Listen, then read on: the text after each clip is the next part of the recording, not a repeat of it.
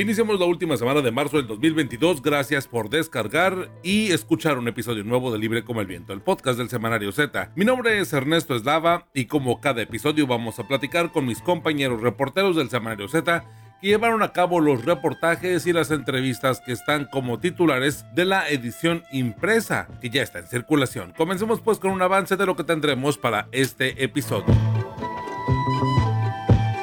Mantente informado en el Semanario Z y súmate a nuestras redes sociales. En Facebook nos encuentras como Semanario Z, en Twitter como arroba Z Tijuana, en Instagram como arroba Z Tijuana y en TikTok como Semanario Z. Visita también ztijuana.com. En la edición 2504 del 25 al 31 de marzo del 2022 del Semanario Z tenemos investigaciones abiertas en Baja California por presuntos eh, casos de corrupción ha tenido que ir a dar a la Fiscalía General del Estado cuando pudieran haber sido tratadas por la Fiscalía Especializada. Dos años sin fiscal anticorrupción. Un reportaje de Eduardo Andrade. La semana que concluye, traficantes y homicidas en Baja California que delinquen para Ismael Zambada y para Nemesio Osegueda decidieron advertir públicamente a las autoridades estatales porque consideran que los están afectando. Las amenazas, el Omega y el cártel Jalisco Nueva Generación de Investigaciones Z. Elementos policiales también son víctimas de la violencia que azota a México. Casi 1.500 han perdido la vida a manos de la delincuencia organizada y convencional en el lo que va del sexenio de Andrés Manuel López Obrador. Guanajuato sigue a la cabeza de los homicidios de los oficiales. A medio sexenio, 1.498 policías asesinados. Un trabajo de mi compañero Luis Carlos Sáenz. Estás escuchando Libre como el Viento, el podcast del semanario Z. Dos años sin fiscal anticorrupción en Baja California es uno de los titulares del semanario Z que ya se encuentra en circulación, ubicado en la página 10 de mi compañero Eduardo Andrade. Las investigaciones siguen abiertas en Baja California por presuntos casos de corrupción. Han tenido que ir a dar a la Fiscalía General del Estado cuando pudieran haber sido atraídas e investigadas por una fiscalía especializada. Sin embargo, con todo y que existe eh, la figura correspondiente a atender estos casos, desde que renunció la única titular del despacho, que ha habido no se ha vuelto a nombrar a fiscal especializado. Ni el gobierno de Jaime Bonilla ni el de Marina del Pilar Ávila Olmeda han eh, pues mostrado disposición por concretar esta designación. Los abogados acusan desacato y falta de voluntad política, en tanto que ciudadanos eh, pues ahora sí que han visto cómo se ha paralizado el sistema y hay una falta de autonomía para poder tratar y para poder abordar estos casos. Es parte del trabajo que nos comparte mi compañero Eduardo Andrade. Eduardo, eh, bueno, platícanos qué tan importante y qué tan grave es precisamente esto de que durante ya, pues prácticamente el último tramo de Jaime Bonilla y lo que va de la administración de Marinel Pilar Ávila Olmeda, bueno, pues no haya eh, o no exista un titular para esta dependencia especializada que cabe resaltar que pues está aprobada y que ya nada más está faltando o está en espera precisamente de la designación del titular para poder iniciar o tornar a acciones concretas. Ernesto, te saludo con gusto, buenos días. Pues bueno, es, es delicado el asunto precisamente porque existen casos que se han ido acumulando en la Fiscalía General del Estado y estos casos pues han tenido que ser atraídos desde esta instancia. Sin embargo, existe, como bien dijiste, la figura de la Fiscalía Especializada para el combate a la corrupción y pues bueno, esta figura se está desaprovechando. Más allá de, de, cubrir este hueco, hay también críticas en el sentido de que, por ejemplo, el presidente del Comité de Participación Ciudadana, Jorge Topete, comentó al semanario que el hecho de que no lo esté cubriendo estos posibles delitos o estas carpetas de investigación, la Fiscalía Especializada, y que en cambio los cubra la Fiscalía General, pues bueno, ello pudiera implicar eh, incurrir en una suerte de irregularidad o incluso en alguna ilegalidad. Entonces no es cosa nada más de que la gobernadora Marina del Pilar envíe la terna, sino que también lo que está sucediendo es una instancia que no corresponde o que no está especializada para el caso, pues está atendiendo estos delitos que no son cualesquiera, son delitos de corrupción. Entonces es ahí que es necesario que se nombre un fiscal anticorrupción, eh, de acuerdo con voces consultadas por este semanario.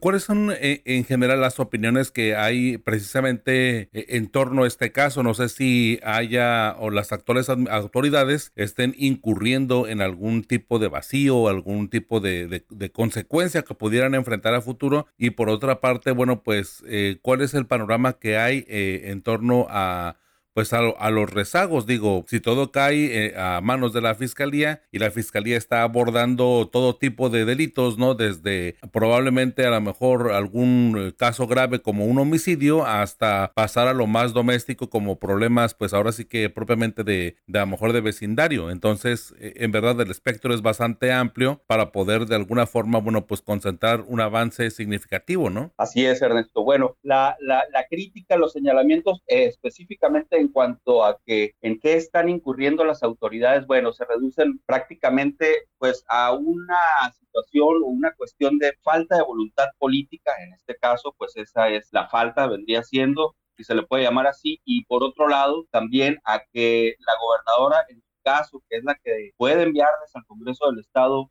lo que es la propuesta para nombrar un fiscal anticorrupción, pues no está acatando los preceptos constitucionales, porque pues hay leyes o hay una ley en la que está establecido, ¿verdad? Que esta figura que ya está configurada, valga la redundancia, pues requiere de un titular y la gobernadora no ha mandado la terna. Eh, eh, esto también se extiende hacia la administración de Jaime Bonilla Valdés, en el sentido de que Bonilla mandó una terna al Congreso del Estado cuando estaba en funciones la vigésima tercera legislatura. Pero en este caso hay un detalle muy particular, que es que el gobierno de Jaime Bonilla no acompañó la propuesta que era una terna, no la acompañó de los currículos.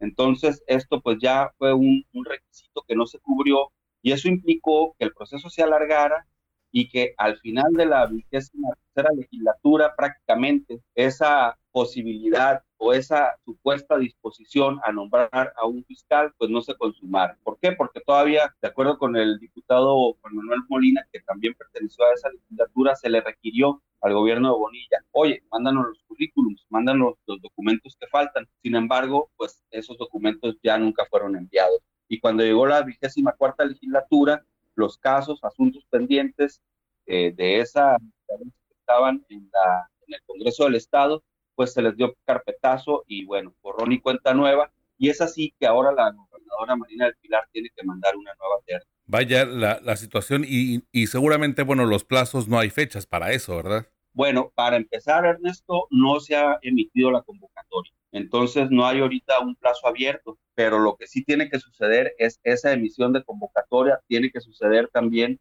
el, el, envío de la propuesta, así lo dijo el diputado Juan Manuel Molina, que ahora en la vigésima cuarta legislatura es el presidente de la mesa directiva. Entonces, desde su punto de vista, ya todo está, prácticamente la mesa ya está puesta. Solo falta que la gobernadora haga su propuesta, la envíe al Congreso y bueno, se siga con el procedimiento para nombrar un fiscal.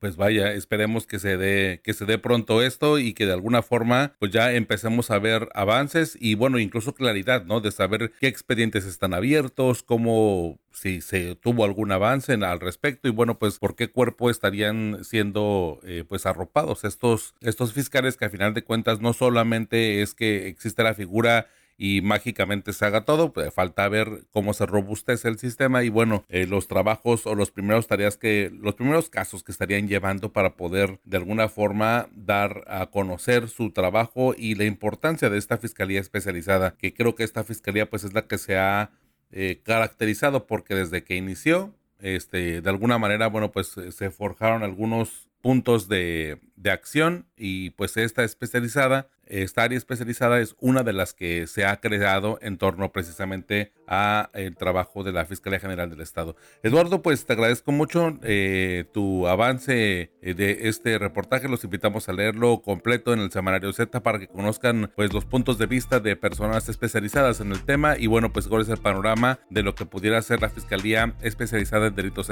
eh, perdón, en anticorrupción en Baja California. Eduardo, tus redes sociales para mantenernos ahí en contacto. Te lo agradezco, Ernesto. Bueno, mi correo electrónico es eduandrade.com y mi Facebook es Eduardo Andrade Uribe. Perfecto, Eduardo. Este, estamos en contacto y pues te leemos. Muchas gracias, Ernesto. Aquí estamos pendientes. Estás escuchando Libre como el Viento, el podcast del Semanario Z. 1.498 policías asesinados es el titular del semanario Z que ya se encuentra en circulación, ubicada en la página 12. Este reportaje de mi compañero Luis Carlos Sainz habla acerca de los elementos policíacos que también son víctimas de la violencia que azota a México. Casi 1.500 han perdido la vida a manos de la delincuencia organizada y convencional. Guanajuato sigue a la cabeza de los homicidios de los oficiales. Zacatecas registra un incremento considerable y en lo que va del año han asesinado a 81 agentes en México, en Baja California va uno. Falta la capacitación y la profesionalización de estos elementos que causa la principal causa de las muertes.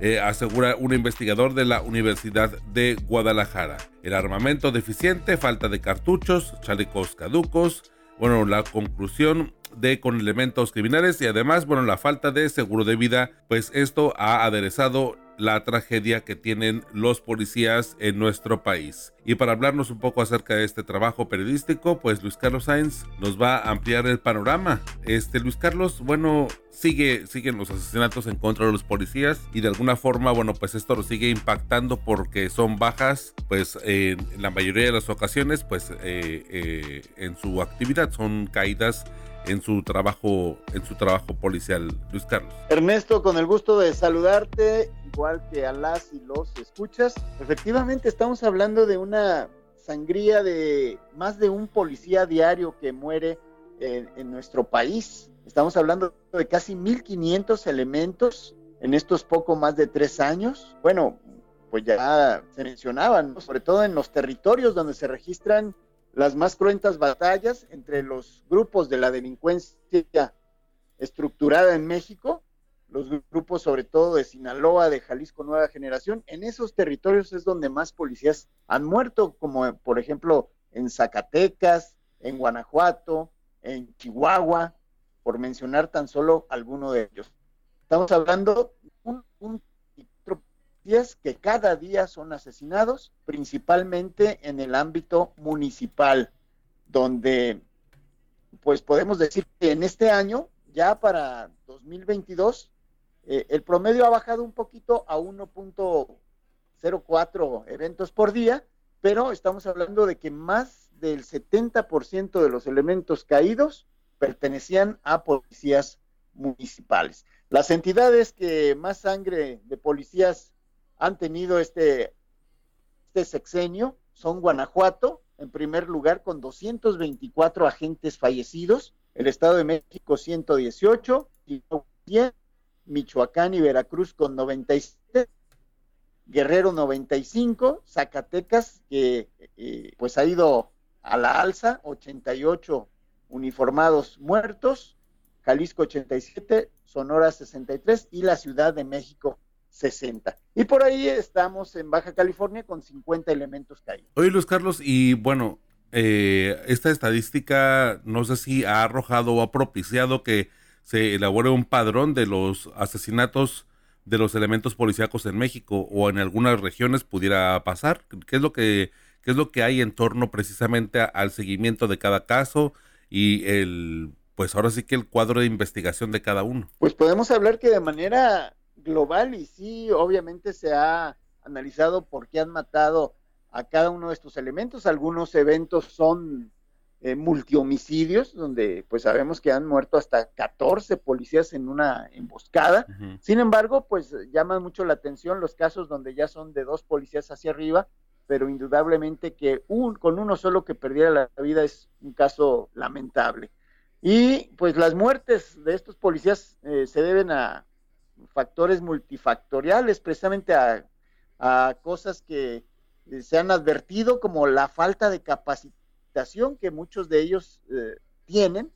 Eso es uno de los motivos principales. Eh, la falta de un equipo adecuado, me refiero a el tipo de armamento que utilizan y que comparado con el de la delincuencia, bueno, pues a veces pareciera que traen juguetes, pocos cartuchos que les proporcionan en su corporación, chalecos antibalas que ya perdieron o terminaron su caducidad y eh, desde luego que el hecho de que algunos elementos, tanto algunos de los que fueron victimados como algunos de sus compañeros, pudiesen estar coludidos con la delincuencia organizada, eh, hayan incumplido algunos acuerdos de protección, de eh, dejar hacer o dejar de cumplir con sus funciones y eso les ha ocasionado también la muerte en muchos de los casos, aunque sí hemos de decir que eh, la constante es que se encontraban en el cumplimiento de su deber y eso de eh, al momento de hacer una revisión y no cumplir con los protocolos o lo que mandan los cánones, los cánones policiales eh, en detenciones y aseguramientos, pues es al momento preciso donde son asesinados estos gendarmes. Oye, este, digo, el, panorama siempre es fuerte porque cualquier pérdida eh, de vida humana, bueno, pues siempre es considerable, pero en el caso de los policías, pues a final de cuentas, el espíritu es resguardar nuestra seguridad. Sabemos que hay este tipo de riesgos, creo que los mismos policías este, lo saben. Bueno, no creo, estoy muy seguro que lo saben, que al momento de que se despiden en su casa pudiera ser la última vez y siempre hay este fantasma que ronda y la responsabilidad de ellos. Pero eh, no sé, en este 2022, en dónde se han focalizado precisamente estos puntos en donde los agentes policíacos han sido atacados, han sido asesinados. Yo recuerdo, digo, en las últimas semanas aquí en Baja California que se ha eh, filtrado, se ha dado a conocer algunos videos en donde algunos eh, agentes policíacos pues han de alguna forma logrado evadir o, logrado salvarse, ¿no? De algún ataque fuera de su casa, ¿no? Porque incluso al menos aquí en Tijuana, creo que, y en Baja California, en Mexicali, eh, los ataques de lo, contra los policías propiamente no son, eh, bueno, pueden ser muy diversos, pero se ha eh, coincidido en que una buena parte de ellos han sido cuando salen o cuando llegan de su hogar, ahí los esperan y ahí es cuando los emboscan. Efectivamente, sobre todo porque los delincuentes saben que los policías no pueden llevarse el armamento de cargo a su casa. Esa es una constante en la mayoría de las entidades federativas. Los policías desmontan guardia y tienen que entregar el arma que les fue eh, proporcionada al inicio de su guardia. Y bueno, ellos ya se van hacia su casa. Mm, en su casa probablemente tienen armas de, de su propiedad, pero como bien dices, al momento de bajarse del vehículo o arriba del mismo, los ejecutan o bien al día siguiente cuando van a, ir a su trabajo, también a la salida de casa es donde eh, los asesinan. Pero a muchos los emboscan en caminos, en colonias peligrosas y este año Zacatecas le lleva la delantera a Guanajuato, cuando sabemos que Guanajuato es el líder en estos rubros, desafortunadamente, pero Zacatecas ha incrementado tremendamente la violencia y este año ya van 15 policías asesinados por nueve de Guanajuato, por poner un ejemplo, eh, ocho en Veracruz y pues estamos hablando de casos, eh, por ejemplo, como en Zacatecas, donde 15 policías, principalmente en tres municipios, Fresnillo, Guadalupe y Sombrerete, han perdido la vida. Eh, eh, elementos que circulaban a bordo de su patrulla el 11 de enero en la colonia La Fortuna en Fresnillo fueron asesinados por parte de sicarios que se acercaron a ellos con armas largas. Después en Guadalupe, en la colonia La Joya, también otros dos policías fueron asesinados. Y eh, el 28 de enero en Sombrerete, también tres uniformados al interior de una camioneta fueron localizados sin vida. Y así pudiéramos seguir lo que llama la atención son dos casos muy recientes, Ernesto, eh, de policías eh, por cuestiones amorosas que también sabemos que algunos de ellos son muy enamorados y al interior de corporaciones policiales pues se han matado entre policías. Eh, uno de ellos, un policía estatal y otro de la Fuerza Civil en Veracruz, se mataron adentro del C5 por los amores también de otro elemento de una de estas dos corporaciones. Mientras que en Chihuahua, eh, una pareja en su domicilio, eran agentes de la policía vial, eh, tuvieron una discusión, ambos se dispararon con sus armas de fuego y fallecieron y también ahí privaron de la vida al bebé fruto de esta pareja. vaya situación, eh, digo, creo que hace poco en, eh, digo, a colación, ¿no?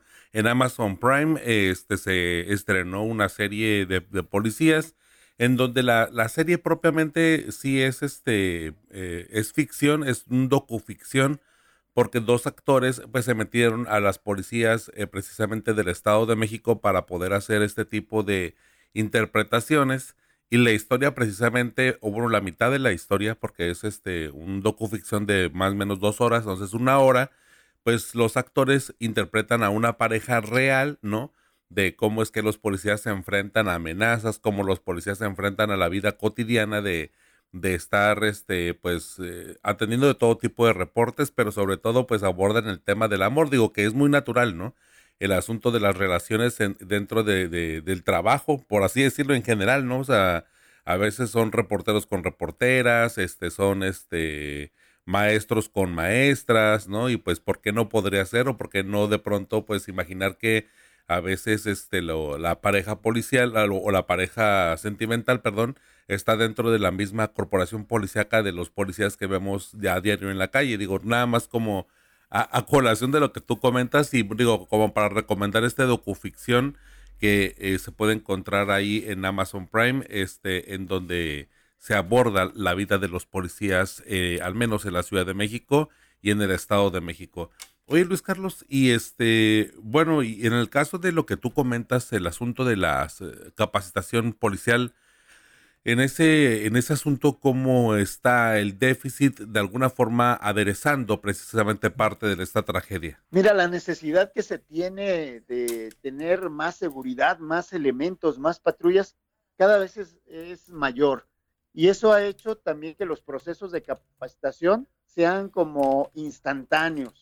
Antes se hablaba de capacitaciones en las academias de policías municipales y estatales de seis meses y estos se han ido reduciendo porque urge que los policías eh, salgan ya a trabajar, y entonces se hacen capacitaciones al vapor y en muchas academias se ha reducido el tiempo a solamente tres meses. Eh, entrevistamos al doctor Alfonso Partida Caballero, él es miembro del Observatorio sobre Seguridad y Justicia de la Universidad de Guadalajara y dice, pues no es posible, o sea, queremos tener policías de lo mejor que pueda existir que sepan sobre el uso de la fuerza, sobre derechos humanos, el sistema de justicia penal acusatorio, que sepan de criminalística, de ciencias forenses, de atención a la ciudadanía, eh, de la proximidad. Y queremos policías que sepan de todo. Y desafortunadamente tenemos policías que saben de nada. Entonces, eh, simplemente para ser abogados se necesitan cinco años, cuando menos, más la preparatoria para ser criminólogo igual, en fin, las diversas profesiones. Entonces, el doctor Partida Caballero dice que debería de existir una carrera policial verdadera como tal, como una profesión y previo bachillerato técnico en seguridad pública para que se vayan formando pues estos policías y sobre la marcha irles dando capacitación y actualización en todo lo que acabamos de, mencionar. Entonces, por ejemplo, pues un policía en tres meses no va a aprender derecho, no va a aprender criminalística, no va a aprender eh, simple y sencillamente a disparar un arma de fuego, que sabemos que hay policías que en un año no disparan un solo tiro, porque pues se los dan contados y aparte ya después de que salen de la academia es difícil que haya una nueva actualización. Entonces, pues debería de existir una carrera como tal para que se capacite, por ejemplo, a un policía de proximidad que necesita por lo menos de seis meses de formación, un policía del sistema acusatorio, por lo menos un año de preparación para ser primer respondiente, y así es lo que nos menciona este catedrático Alfonso Partida Caballero. Oye, Luis Carlos, y nada más para poder precisar, no es en Amazon Prime, es en Netflix se llama una película de policías, este docu, docuficción, no es un documental, es un docuficción porque pues actores se están interpretando y luego los actores dan sus puntos de vista. Eh, en verdad se las quiero recomendar porque va un poco a colación de con lo que estamos hablando. Digo, eh, Luis Carlos hizo un trabajo sobre el tema de, de, cómo es que pierden la vida los policías y la, incidencia y el tema periodístico y acá es eh, vivencial, es ver cómo es que los policías pues desarrollan su día a día. Precisamente ahorita que estabas hablando de, las armas y de la, la, cantidad de cartuchos que les dan útiles para poder eh, tenerlos eh, disponibles en dado caso de tener que utilizarlos, este, se ve en la película precisamente eso, cómo llegan al banco de armas y cómo les entregan eh, pues su armamento y cómo tienen que entregarlo ven persecuciones, que digo, todo es ficción, pero que a final de cuentas los actores comentan que muchos de los eh, elementos que tomaron para poder llevar a cabo eh, o para poder actuar el guion, pues propiamente sí se inspiraron y vienen desde eh, las experiencias vivenciales que tuvieron durante un año en la Academia de Policía en el Estado de México, aunque el docuficción fue grabado en la Ciudad de México. Pues vaya, este Luis Carlos, te agradezco mucho este avance y, en verdad eh, revalorar al policía, digo, a final de cuentas creo que como en todas las profesiones hay buenos, hay malos, hay regulares, ¿no? Hay conflictos, pero que a final de cuentas pues el trabajo del policía que es salvaguardar la nuestra integridad, salvaguardar nuestra seguridad como ciudadanía, que no se pierda, que a final de cuentas aquí no estamos como para señalar o acusar que todas las corporaciones son malas o corruptas, pues habrá corrupción, habrá este un tanto de, maldad en algunos de los elementos, pero bueno, pues esos hay que denunciarlos y hay que señalarlos. Así es, y sobre todo, pues eh, esto nos está evidenciando que muchos policías también, pues lo que no han salvaguardado es su propia vida, ¿no? El sistema los impulsa, los arroja a combatir, ahora sí que los mandan a la guerra a veces hasta sin fusil y pues a, como bien dices, a valorar a, los elementos, empezando por sus corporaciones policiales, ¿no? Así es, Luis Carlos. Pues, muchísimas gracias. Te agradezco mucho tus redes sociales para mantenernos ahí en contacto. Mi cuenta en Twitter es arroba Luis Carlos. Ahí estoy a sus órdenes. Muchas gracias. Gracias, Luis Carlos. Te leemos y te escuchamos en la próxima. Ya tienes tu Z, recuerda que cada viernes puedes encontrar la edición impresa de nuestro semanario con los voceadores. Z, libre como el viento. Omegas y Cártel Jalisco Nueva Generación, Las Amenazas. Es el titular del semanario Z que ya se encuentra en circulación, un trabajo de investigaciones Z. La semana que ha concluido, traficantes y homicidas de Baja California que delinquen para Ismael Zambada y Nemesio Osegueda decidieron advertir públicamente a las autoridades estatales porque consideran que los están afectando. El reclamo es que a la gobernadora Marina del Pilar Ávila Olmeda, el fiscal Ricardo Carpio y el secretario de Seguridad Gilberto Landeros combatan a sus enemigos. Los de Jalisco quieren que se investigue a los ministeriales que operan para el cártel Arellano Félix que les roban droga y los Omegas que no detengan a sus operadores y enfrenten a los Salazar. Es parte de estos mensajes de lo que hemos visto durante estos últimos días en Baja California de investigaciones Z. Eh, para hablarnos un poco, un adelanto de lo que hay eh, en el semanario que ya se encuentra en circulación en la página 16, vamos a platicar con mi compañera Rosario Mozo. Rosario, este eh, pues platícanos un poco un adelanto de lo que vamos a poder leer en el semanario Z que ya está en circulación en este trabajo periodístico. Hola Ernesto, también un saludo a nuestros oyentes. Mira, en este trabajo abordamos la jornada de amenazas que los narcotraficantes que operan en Baja California organizaron en la capital durante la semana que termina. Primero, el cártel Jalisco Nueva Generación, quienes sin tener base en Mexicali decidieron que para tener mayor impacto y ejercer más presión, lo efectivo sería colocarle una narcomanta a la gobernadora Marina del Pilar Ávila Olmeda en su lugar de nacimiento y residencia, que es la capital baja californiana, y haciendo gala de impunidad, ordenaron colgar la manta en la barda perimetral del fraccionamiento privado en el que vive la mandataria. Pero no solo eso, acostumbrados y adueñados de las calles, lo hicieron después de haber puesto en alerta a todas las autoridades del Estado, porque menos de una hora antes, la noche de ese mismo 17 de marzo, habían dejado otra manta similar en el, en el estacionamiento de un edificio de la Fiscalía, donde también incendiaron una patrulla. En ese caso, de acuerdo a la investigación de la misma fiscalía, fueron los criminales de, al servicio de Isaac Chávez Cabrera, alias El Puma, y Javier Adrián Beltrán Cabrera, alias Pedrito, eh, operadores del cártel Jalisco Nueva Generación en Tijuana, quienes ordenaron el atentado criminal y este reclamo surrealista de hombres identificados como traficantes de droga y asesinos fue a la gobernadora y al fiscal general Carpio. En el mensaje se queja de que agentes de la fiscalía, a los que señalan por apellido y apodo, les están robando droga y quieren que estos funcionarios estatales de primer nivel ordenen que se las regresen como si la gobernadora Ávila y el fiscal Carpio fueran sus cobradores o ajustadores de cuentas. En la nota también hablamos de dos robos de droga uno en Tijuana y otro en Rosarito. También el fiscal explica que en la mesa de coordinación por la paz y seguridad saben de otros agentes corruptos de las diferentes corporaciones aliados a cárteles y que hay varias investigaciones abiertas. En el caso de esta amenaza, hay tres presuntos autores materiales detenidos por colgar la manta y quemar la patrulla. El grupo está encabezado por Celso Rodríguez y en la audiencia pública negaron ser los responsables y aseguraron que los estaban inculpando, pero igual se quedaron presos y están sometidos a proceso mientras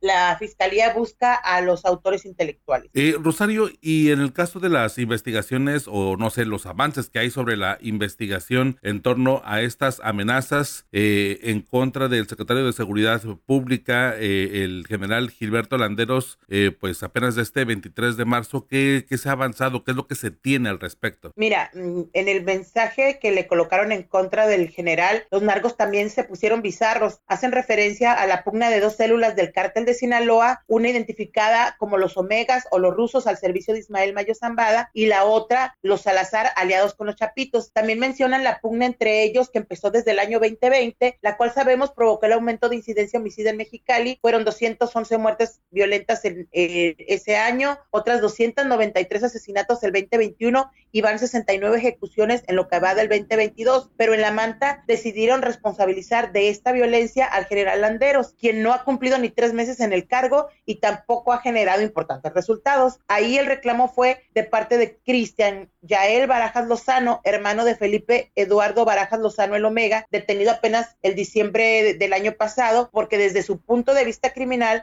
algunos agentes de la corporación identificada como Fuerza Estatal de Seguridad Ciudadana y Landeros como su jefe estarían apoyando la entrada de los chapitos a Baja California por el lado de Mexicali y por eso les advierten que si continúan los policías estatales van a terminar asesinados y desmembrados. Esta amenaza se dio en el marco de dos sucesos. Uno, el relevo de mandos en el que designaron como jefes de grupo a agentes señalados de corrupción y a los que aseguran están aliados con el cártel de los chapitos. Y el segundo suceso, la captura de un integrante relevante de la célula criminal. Y Ernesto, en el impreso que circula a partir de este viernes 25 de marzo, los lectores podrán encontrar más detalles relacionados con estas amenazas, con estas personas señaladas y con la investigación que se sigue de lo mismo. Eh, como ya comentamos en otros episodios, pues un capítulo más de la evolución y de esta pues cronología, ¿no? De esta narrativa que vemos eh, en torno a la criminalidad y bueno, ahora cómo es que esta semana, bueno, las eh, narcomantas, estos mensajes eh, involucrados o de alguna forma relacionados con el narcotráfico y con la droga y con estos supuestos cobros, pues a final de cuentas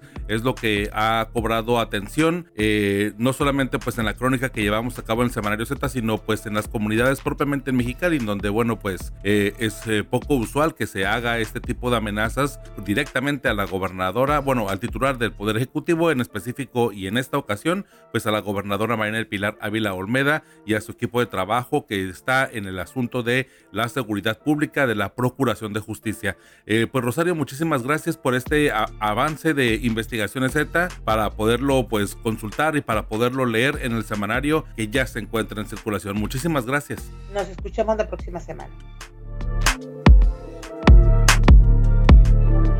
Y bien, cada viernes por la tarde puedes descargar un episodio nuevo referente a nuestra edición impresa del Semanario Z. Así que gracias por acompañarnos y también gracias a mis compañeros Luis Carlos Sáenz y Eduardo Andrade por su participación en este episodio. También gracias a nuestra editora general de información Rosario Mozo y Adriana Navarro Bello y René Blanco, codirectores del Semanario Z, así como al valioso apoyo de todo el equipo de periodistas y de personal administrativo del semanario. Mi nombre es Ernesto Eslava y me encuentras como arroba Ernesto Eslava en todas las redes sociales. Yo los espero el próximo viernes en Libre como el Viento, el podcast del Semanario Z.